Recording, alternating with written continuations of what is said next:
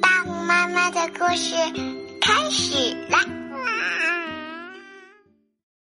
咱们今天接着讲狡猾的狐狸。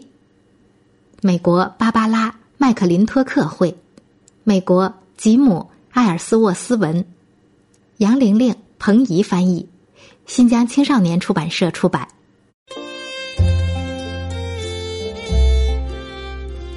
昨天咱们讲到，狡猾的狐狸在树林里闲逛了一整天，直到天色再次暗下来，然后他去敲旁边另一座农舍的门。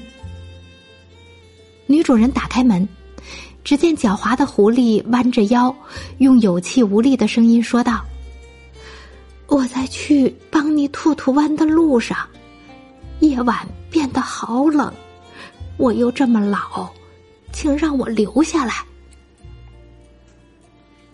这位女主人也可怜他，于是说：“好吧，我会让你留下来，但你不要耍花招。”哦，不会。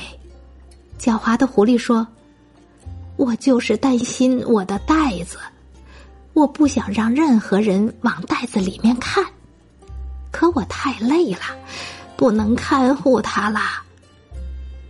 别担心，女主人说：“交给我吧，我不会往你的袋子里面看。”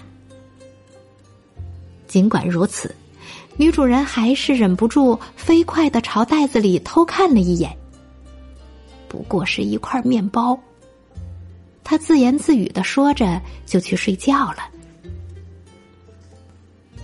狡猾的狐狸听到他的呼噜声响起，于是踮着脚，踮着脚，悄悄的，悄悄的，悄悄的走了过去，把他的那块面包拿出来，狼吞虎咽的全部吃下去，然后他去睡觉，确确实实去睡了。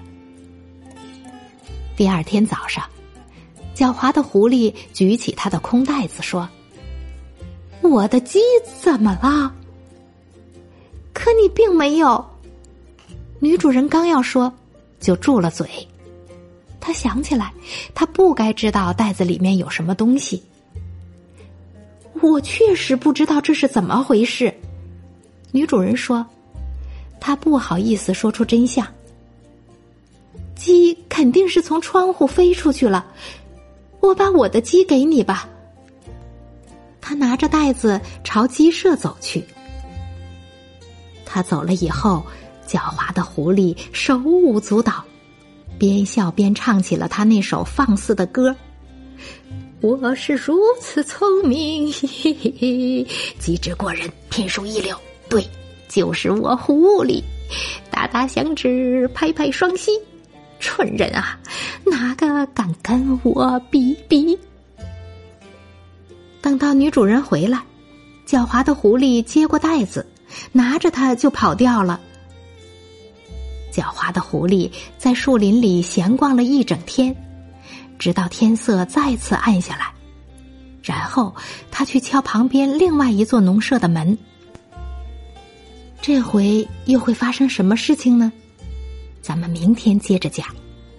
现在我们该睡觉了，晚安。